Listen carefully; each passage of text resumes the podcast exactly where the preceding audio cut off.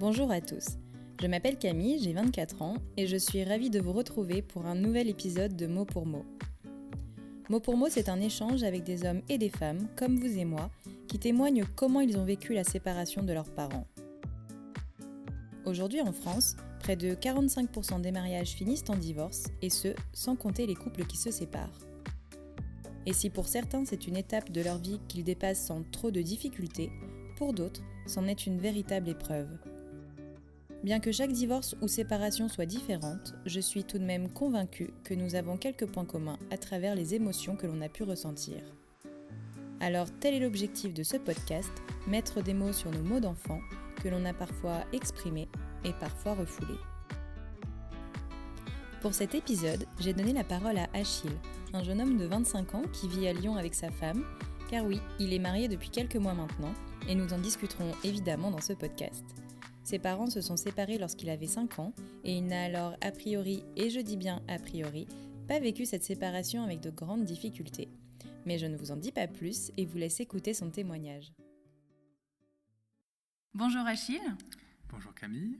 Merci d'être avec moi aujourd'hui pour euh, ce deuxième épisode de Mot pour mot.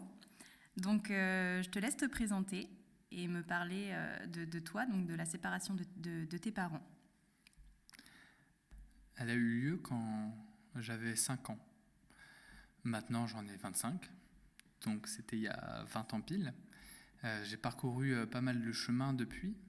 En tout cas, ce que je peux te dire en lien par rapport avec mon histoire, c'est que d'abord, j'ai une grande gratitude pour la séparation de mes parents, euh, qui m'a fait tel que je suis aujourd'hui. J'ai pas encore tout éclairci euh, là-dedans, et c'est pour ça que je suis heureux de, de faire cette émission, parce qu'en même temps, pour moi, c'est une manière du coup de rendre hommage euh, ben, à mon histoire, à ce que ça m'a apporté de leur, séparation, et puis aussi d'explorer les blessures que j'ai pas que j'ai pas exploré jusqu'à maintenant. Et comment tu as vécu cette séparation? Alors, il y avait un truc, quelque chose d'assez particulier. C'est que, euh, enfin, il y a toujours quelque chose de particulier. C'est que j'ai un frère jumeau et j'avais aussi une petite sœur euh, qui avait un an quand ils se sont séparés. Et donc, euh, le fait qu'ils se soient séparés, moi, ça, ce dont je me rappelle, parce que ça c'est flou, mais c'est que euh, immédiatement on a construit une bulle avec mon frère dans laquelle on s'est dans laquelle on s'est protégé en fait, et on s'est on a complètement s'est complètement investi dans notre relation. Et ce qui fait qu'au départ, dès le début, j'ai l'impression qu'on a fait comme si ça nous affectait pas. Et c'est que très récemment que je me suis rendu compte que bah en fait si ça m'a quand même rendu très triste. ça a rendu une part de moi-même très triste. Mais au départ, je, je crois qu'on a réussi assez bien à faire semblant qu'on s'en fichait, en fait, avec mon frère. Ok, donc vous vous êtes créé une bulle, mm. et cette bulle, elle représentait quoi pour vous? Eh ben, Elle représentait. En fait, le monde peut bien faire ce qu'il veut. Euh, nous, on est tous les deux, et puis on a notre univers, et du coup, ben, pour nous, ça, ça continuera, euh, ça continuera à marcher. Donc, ça a été une espèce de, de, repli de, repli dans l'imaginaire et de repli euh, dans la relation. Et, ça m'a suivi pendant très longtemps. Et jusqu'à très, très tard dans ma vie, en fait, j'ai l'impression que je ne considérais pas beaucoup le reste du monde. Ça, c'est étrange. Tout en ayant une relation assez ouverte, quand même, où j'avais plein d'autres amis.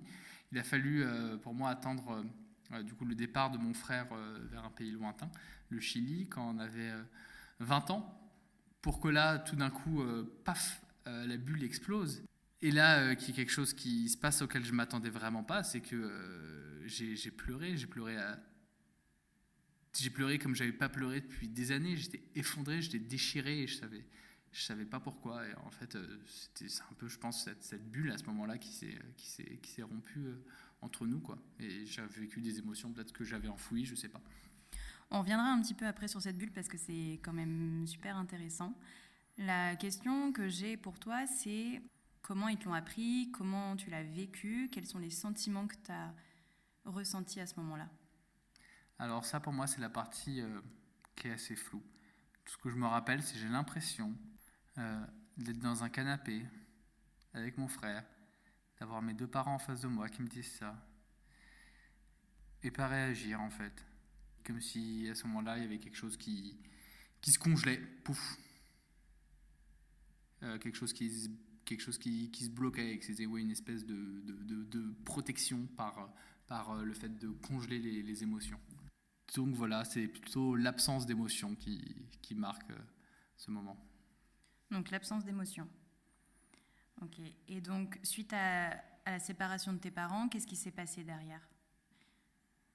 Eh ben, Chacun a vécu euh, Chacun a vécu, euh, chacun a vécu chez soi, dans la même ville toujours. Donc en fait, au final, euh, pour moi, ça a été euh, assez, assez excitant en soi, en fait, d'avoir euh, deux maisons euh, très vite. Euh, ma mère a rencontré mon beau-père et mon père a rencontré ma belle-mère. Et ça, ça a été. on a fait un petit peu de résistance avec mon frère, plus du côté de mon beau-père que du côté de ma belle-mère. Mais en tout cas, aujourd'hui, je remercie le ciel que mes parents se soient séparés pour que j'ai pu rencontrer mon beau-père et ma belle-mère, qui sont des gens formidables. Et en plus, du coup, j'ai eu des demi-sœurs formidables. Euh, Lille, euh, Aude et Garance, donc j'ai trois demi-sœurs et une autre sœur. Et je vois pas trop comment le monde pourrait tourner euh, sans elles. Donc, donc les, les liens, en tout cas, qu'il y a eu entre de, de moi, mon frère, avec mes sœurs et mes demi-sœurs, nous, ont, enfin, nous unissent, nous, en tant que famille, en tout cas cette génération-là, euh, bien au-delà de la séparation euh, euh, de mes parents. Donc, donc ça s'est bien passé en... Très bien, ça s'est, très bien passé en soi de ce côté-là. Donc là, tu dis le côté positif de la séparation de tes parents, notamment du côté de ton père. Et selon toi, quel est le côté négatif de la séparation que tu as pu peut-être ressentir à un moment donné? Euh, pour moi, c'est le. euh, c'est pas tant dans ce qui a été vécu. euh, c'est plus dans le. dans le modèle de couple qui m'a été, qui m'a été offert. Et mes parents ont conservé des relations ok. Mais je voudrais pas reproduire les schémas, euh, les schémas qui ont été ceux de mon père ou euh, et des, des choses en tout cas qui sont pas qui sont pas saines, je pense pour une pour un couple. Quel schéma tes parents t'ont transmis justement avec cette séparation et ensuite avec leurs deux euh, euh, remariages par la suite? Ce qu'ils m'ont envoyé comme message, qui est, qui est un très beau message, c'est que bah en, en fait c'est pas grave de se tromper. Et puis c'est même pas à se tromper puisqu'il y a mon frère, il y a moi et il y a ma sœur qui sont nés euh, de, cette relation. Et donc c'est magnifique. Mais c'est plus euh, c'est plus le, le- schéma de, euh, de mon père en tout cas parce que je suis moi qui m'interpelle du coup moi, moi en tant qu'homme sur la manière de- d'être ouvert à une, à une relation. Et je vois plein de, du coup de points de ressemblance entre lui et moi et en même temps, comme je te l'ai dit, euh, je veux croire à l'idée ben, qu'on peut, qu'on peut, qu'on peut être dans une relation et ensuite passer à une autre relation et, faire, et avoir des très belles choses de ça. Ouais, je viens de me marier, moi je veux croire que ma relation avec ma femme, en tout cas, euh, euh, va être une relation d'amour qui va durer dans le temps. Je ne sais pas ce qui va se passer, mais en tout cas, c'est ce que je veux croire maintenant. Qu'est-ce qui a fait que tu t'es marié aussi jeune? Ce qui a fait euh, que je me suis marié aussi jeune, c'est que j'aime bien aller euh, là où les gens euh, ne s'attendent pas. Donc, il y a plusieurs choses. Il y a un, la célébration de l'amour, qui a créé simplement un instant, un moment de beauté. Je veux dire, juste pourquoi s'en priver? Pourquoi se priver de créer de la beauté, de, de réunir tous les gens qu'on aime pour célébrer un amour qui est là, sans que forcément, effectivement, ce soit fixé à tout jamais dans le temps, mais célébrer ce qui est maintenant et créer du beau, oui. Deuxièmement, il y a nous, en tout cas, euh, ma femme et moi, on avait envie euh, d'amener euh, quelque chose de l'ordre de la cérémonie, du rituel, du spirituel dans notre amour. Et se marier, c'était la manière de faire ça? Se marier aussi, c'était la manière pour nous de dire, ok, ben peut-être justement dans ce monde où, en tout cas dans la génération de mes parents, dans ma culture, on se mariait plus parce qu'on était dans le rejet de ça où il y a plein de choses qui vont très vite, où euh, peut y avoir euh, ben, plein d'amour euh, dans tous les sens, ben, on avait envie de, de ce symbole, ouais, c'est parce que c'est un symbole aussi de, de, de, symbole romantique et, et, croire à ça aussi. Je pense peut-être du fait qu'on soit des voyageurs tous les deux et qu'on n'ait pas du coup de, pied à terre, qu'on n'ait pas, qu'on n'ait jamais trop le même environnement, en tout cas depuis quelques années pendant longtemps, c'était une, espèce euh, d'ancrage d'être à être plutôt que d'un être à un lieu ou d'un être à une profession. C'est euh, moi je manquerai à toi et, ça nous permet d'être libre dans le monde.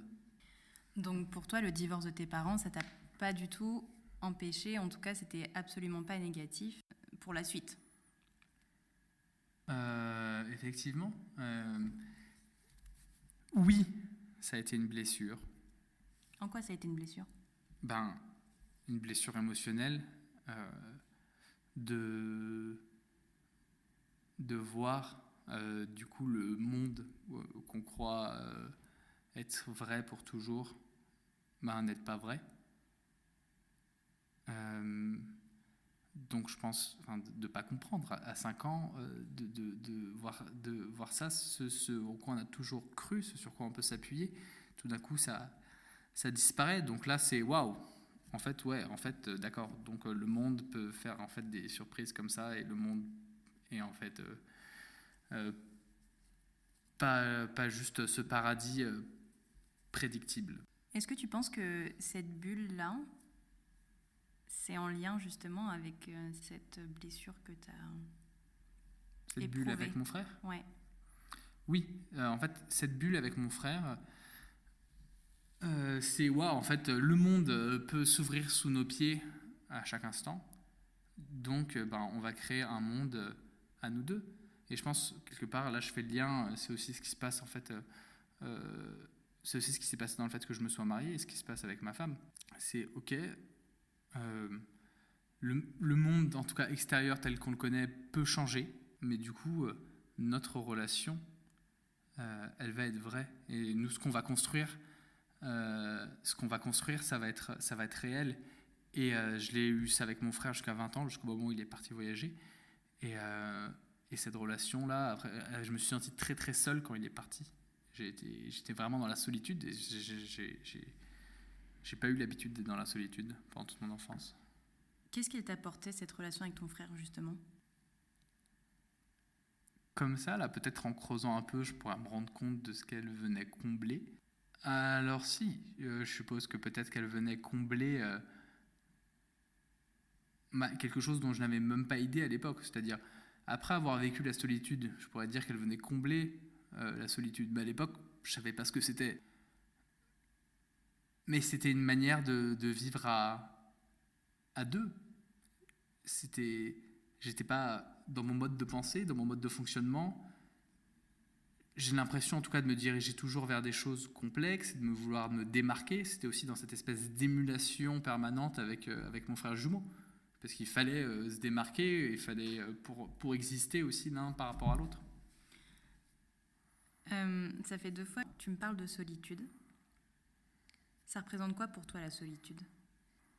C'est le fait de ne pas comprendre ce qui se passe. C'est d'être un étranger dans mon propre corps, en fait. C'est-à-dire que les fois où j'ai vécu la solitude, donc après le départ de mon frère, je me suis rendu compte que euh, c'était pas juste une solitude, il n'y avait pas de gens autour de moi, parce que j'avais des amis, à ce moment-là j'avais plein de choses, mais c'était euh, tout d'un coup le voile, enfin toutes les illusions dans, dans lesquelles j'étais, bah, se sont révélées des illusions, et donc du coup toutes mes manières d'être, euh, d'agir, tous mes comportements, euh, je comprenais plus leur sens, ils m'avaient plus l'air, euh, d'actualité, j'avais l'impression que tout était faux et que ma vie était fausse, comme si elle, avait, euh, comme si elle n'avait de sens que, que quand, que quand je, en fait, je, je déléguais une partie de ma vie à mon frère. Comme si pendant longtemps je lui demandais d'être plein de choses, que du coup moi je, je ne m'occupais je ne m'occupais pas d'être. Et euh, du coup j'avais l'impression de vivre très en surface, vraiment dans le superficiel, parce que je lui demandais d'assumer plein de rôles, le rôle de profondeur, le rôle de parent, euh, le, euh, le, rôle de questionnement. Et moi, je me contentais, euh, je me contentais juste de, de superficialité. Et donc, quand il est parti, pouf, tout ça, ça a explosé. Et là, je me suis senti très seul avec mes propres modes de fonctionnement. Donc, si je comprends bien, ton frère, c'était quand même un pilier très important pour toi dans toute ta jeunesse, finalement? Et hum, comment tu qualifierais la relation que tu as avec ton frère, la bulle que ça t'a apporté avec ton frère et la personne que tu es devenue aujourd'hui? Eh bien, tout simplement, la bulle que j'ai créée avec mon frère, c'était une bulle dans laquelle existait la magie. C'est-à-dire qu'à deux, on pouvait créer la magie. Mais quand il est parti, ça a, ça a dissous ce paradis, mais j'en avais encore le goût. Et donc ça m'a créé tel que je suis aujourd'hui, parce que je suis, un, je suis comme toujours à la poursuite de ce goût-là, comme toujours en train d'essayer de retrouver cette bulle et retrouver ce paradis que je sais possible. Et c'est pour ça aussi que je suis très demandant dans mes relations euh, avec, avec les gens et dans ma relation avec la vie, parce que euh, j'ai goûté cette espèce de fusion euh, où la vie, ouais, où la vie était un terrain de jeu euh, magique. Ok. Quelle était ta relation avec euh, ta mère après la séparation de tes parents? Et même question pour, pour ton père. je vais commencer par mon père parce que c'est plus facile. Mhm. mon père, je l'idolâtrais, c'est ça? Il est très beau, euh, très charismatique. Euh, il fait de la moto. C'est un grand orateur. Il est ceinture noire de taekwondo. Donc je l'ai vraiment mis sur un piédestal incroyable. Et ça, ça a été euh, donc ça, ça a été le cas. Je dirais une relation quand même plutôt ouverte et aimante, mais aussi virile. Jusqu'au moment où je suis parti voyager et là, j'ai eu l'impression que tout d'un coup, euh, bah, je me rendais compte de toutes ces limitations, de, toutes, euh, de tous ces blocages, euh, de tout, de tout bah, évidemment, de ce qui n'était pas parfait, que en fait, je l'avais mis sur un piédestal. Et donc, j'en ai beaucoup voulu de toutes les croyances limitantes qui m'avaient inculqué, de, tous les, de tout ce dont, de tout ce que je cautionnais pas chez lui, mais que je retrouvais chez moi. Et voilà, maintenant je suis en train de l'accepter, de le pardonner. Et ma relation avec ma mère, je ne sais pas trop comment ça a été. Euh, je crois que euh, la pauvre, pendant, ben, pendant très longtemps, euh, je m'en rends compte maintenant, mais je donnais quand même beaucoup d'importance à mon père, ce qui fait que je ne me posais pas trop la question. C'est un peu triste ce que je dis, je m'en rends compte, mais comme si ben, ma mère, elle était là. Et l'important, c'était que mon père, euh, mon père même et n'est Dieu que pour moi. Et euh, ma mère, je savais qu'elle était là. Je ne sais même pas si, elle l'a vécu, mais je pense qu'elle l'a ressenti. D'ailleurs, quelquefois, elle nous, elle nous l'avait dit, je crois. Hein, mon frère et, à moi. À l'époque, mon frère était quand même plus relié à ma mère euh, que moi. Donc voilà, je dirais que ma relation avec ma mère, après, ben, je ne sais pas si j'en voulais véritablement à mes parents de s'être séparés, mais en tout cas, si, si j'en voulais à mes parents, ben, j'en voulais peut-être euh, plus à ma mère euh, qu'à mon père. Inconsciemment, à un, niveau, un niveau inconscient. Je lui mettais peut-être plus ça sur le dos, parce que je, sûrement parce que je suis un homme et que mon père c'était un homme et que je voulais lui plaire, je sais pas. mais maintenant, oui, enfin, toujours j'ai aimé formidablement ma mère, mais avant sans me poser la question, et maintenant juste euh, plus en, réalisant quelle chance, quelle chance j'ai et à quel point c'est une femme formidable. Hmm, c'est vachement profond ce que tu dis. Et euh, quelle chose t'aurais aimé, euh, enfin, t'aimerais faire de différent par rapport à tes parents? De prendre ta question à contre-pied. Oui. Mais la chose que j'aimerais faire en commun avec eux, Ah. c'est si un jour il n'y a plus d'amour euh, dans mon couple, et euh, pas simplement d'une manière fataliste, mais si j'ai, si tous les deux dans mon couple, on a tout fait euh, pour, euh, on a tout fait, mais que voilà, il n'y a, plus d'amour. ben, dans ce cas, je voudrais qu'on puisse, qu'on puisse se séparer et qu'on puisse donner peut-être à, à nos enfants, si on en a, la chance d'avoir deux Noëls, deux anniversaires et peut-être euh, une, vie inspirée par euh, d'autres personnes formidables. La chose que je voudrais faire différemment avec eux, c'est que justement, euh, peut-être qu'ils ont un peu précipité les choses au moment d'avoir des enfants. Même si je m'en plains pas parce que je suis là maintenant. Peut-être que du côté de mon père, en tout cas, il nous en a voulu inconsciemment d'arriver à un moment dans sa vie où du coup il a dû faire le choix entre euh, euh, ses rêves pour lui et ses enfants. J'ai peut-être juste un ressenti personnel, mais j'ai ressenti ça, qu'on était arrivé peut-être un petit peu tôt euh, pour eux. Du coup, ben, peut-être que s'ils avaient un peu attendu, ils se seraient rendu compte que c'était pas la bonne personne. Moi, de ce que je vois, te partage ça, mais euh, finalement, ta, ta mère s'est mariée, Hmm. ton père s'est marié derrière, Ouais. donc euh, avec tes beaux-parents, ta belle-mère et ton beau-père. Et comme c'est deux belles réussites finalement, ces deux mariages, est-ce que tu dirais que le simple fait que tes parents ne soient pas mariés à la base, est-ce que tu gardes une image positive du mariage? Euh, oui, c'est vrai que euh, j'ai une image positive du mariage. Euh, je pense que euh, si c'était marié, oui, je sais pas, si c'était marié, peut-être que ça aurait influ- influé mon, euh, image du mariage. Effectivement, je me serais plus dit c'est quelque chose de, bah, c'est quelque chose de faux, parce que c'est vrai que j'étais modèle du coup de mariage euh, formidable. Euh, J'en ai pas parlé, mais il y a aussi euh, mes grands-parents avec qui je suis très proche qui ont 75 ans et qui sont mariés depuis qu'ils en ont depuis qu'ils ont notre âge, depuis plus de 50 ans, et qui sont un- véritablement amoureux. C'est un vrai bonheur de les voir. Donc c'est vrai que j'ai tout ça qui a peut-être un niveau inconscient sauvegardé euh, euh, l'image que j'ai du mariage. Ok. Et euh, si tu devais donner un conseil au petit Achille quand, quand tu étais petit, euh, qu'est-ce que tu lui dirais? J'aime bien cette question.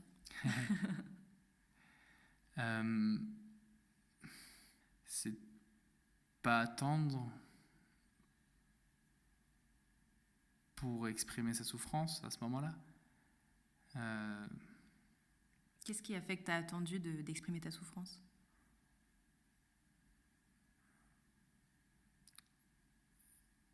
Je sais pas. À l'époque, je connaissais pas tout ça. Mhm. J'ai juste pris la réaction qui est, qui est, qui est venue. Mais maintenant, j'aimerais bien juste qu'il qu'il pleure sur le coup et qu'il soit, qu'il soit triste. Et qu'il le dise à ses parents qu'il est triste. Parce que c'est vrai que vrai que tu m'as pas vraiment parlé de ça, mais c'était bon, une séparation qui n'était pas trop compliquée pour toi, notamment parce qu'il y avait la bulle avec ton frère. Mhm. Mais derrière, tu parles quand même de souffrance et de blessures. Mais en fait, je pense que je leur, euh, le fait de pas euh, de pas avoir euh, su du coup exprimer cette tristesse à l'époque, puisque évidemment euh, c'était euh, évidemment ce monde qui s'écroule, ça a généré une grande souffrance que j'ai protégée grâce à la bulle, mais qui a quand même été là. Et et je me serais peut-être senti plus libre après. Ben, j'aurais moins été un peu prisonnier de cette bulle. Parce que cette bulle, bon, elle avait tout ce qu'elle avait de magique. Mais, euh, mais euh, du coup, le fait d'être tellement investi dans cette bulle, j'étais moins ouvert au monde aussi. J'ai eu l'impression de découvrir le monde euh, à 20 ans, en fait. Que ce soit dans les relations extérieures, j'avais pas trop l'impression d'avoir de, de bande ou de choses comme ça, où j'étais vraiment que dans. ou de pas m'intéresser ou de me passionner vraiment pour, pour des choses dans l'extérieur, parce que j'étais pas peut-être même intéressé trop créativement par des choses, parce que j'étais juste complètement investi dans cette bulle. Donc si j'avais exprimé ma souffrance et ma tristesse à ce moment-là, bah, j'aurais été peut-être plus ouvert au monde. Et euh, je leur en aurais peut-être moins voulu inconsciemment, parce que je pense que le fait de pas avoir, d'avoir gardé ça. Euh, bah, j'en ai voulu d'une certaine manière à mes parents, au lieu de paf, laisser mes larmes couler et nettoyer, euh, et nettoyer ça tout de suite. Moi, j'ai pas su euh, libérer les émotions, euh, les exprimer, et ça m'a un petit peu emprisonné par la suite. Tu dirais que face à cette liberté d'émotion, de, cette liberté d'expression, avec le recul, t'en es, en es où aujourd'hui? Eh ben, c'est le mois dernier que je me suis rendu compte ça avait été enclenché aussi par le fait qu'on ait commencé à parler euh, euh, de ton émission. Et euh, c'est suite à, suite à ça que ça a enclenché un processus. Je me suis retrouvé à pleurer à, chaudes larmes. Ça m'arrive assez régulièrement de pleurer maintenant, mais pleurer vraiment comme ça à chaudes larmes, non. Et j'avais l'impression d'être en train de digérer, enfin d'être en train de ressortir les émotions que j'avais pas sorties à ce moment-là. Et donc du coup, ça a été de la tristesse. Et à ce moment-là, j'en ai aussi voulu à mes parents, mais comme un enfant un petit peu qui trépigne, euh, qui trépigne. Et je suis passé par, euh, par le spectre des émotions, euh, la tristesse, la colère. Et donc c'est à ce moment-là que, émotionnellement en tout cas, j'ai... Hmm. Il y a un truc qui est... J'ai eu cette prise de conscience. Que c'était pas... Qu'en fait, j'avais pas tellement... pas été affecté par ça. Ok, donc finalement, il y a un mois et demi, ça t'a fait prendre conscience quand même qu'il y avait des, émotions que tu n'avais pas forcément eues euh, avant, ressenties avant? Oui, c'est ça. C'est-à-dire que jusqu'à mes 25 ans, j'étais là, me balader, à dire non, mais non, en fait, moi, la séparation de mes parents, c'est que du bonheur, il s'est passé que des choses bien. Mais en fait, en moi, j'avais euh, j'avais une petite, euh, petite baignoire de larmes qui n'avait pas été versée. Mais en tout cas, J'en ai vidé une partie et le fait de, la vider, de passer par cette tristesse, bah, ça m'a reconnecté à des choses très belles. Ça m'a reconnecté euh, bah, du coup à mon frère et à tout ce qu'on avait vécu de beau ensemble et, cette bulle dont je te parlais. Et puis ça m'a ça m'a permis de lâcher un poids aussi par rapport à mes parents. Euh, euh, je suis ressorti de là, en tout cas, juste, et j'avais juste, juste avec un sentiment d'amour assez incroyable pour mes parents, pour, pour mon frère, pour mes sœurs. Ça, je l'aurais pas réalisé s'il n'y avait pas eu ce processus de se poser les questions. Tout simplement, j'aurais pu vivre avec toute ma vie et me dire que que j'avais pas de blessure. Et cette blessure, en fait, elle est belle.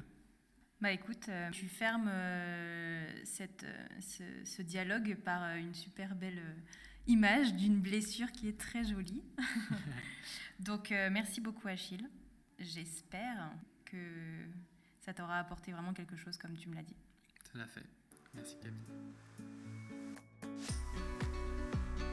Avant de vous quitter, faites-moi savoir si son histoire vous a touché.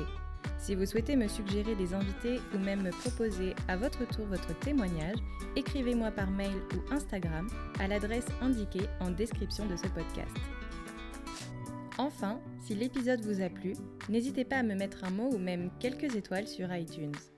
Merci pour votre écoute et je vous dis à bientôt dans un nouvel épisode de Mot pour Mot.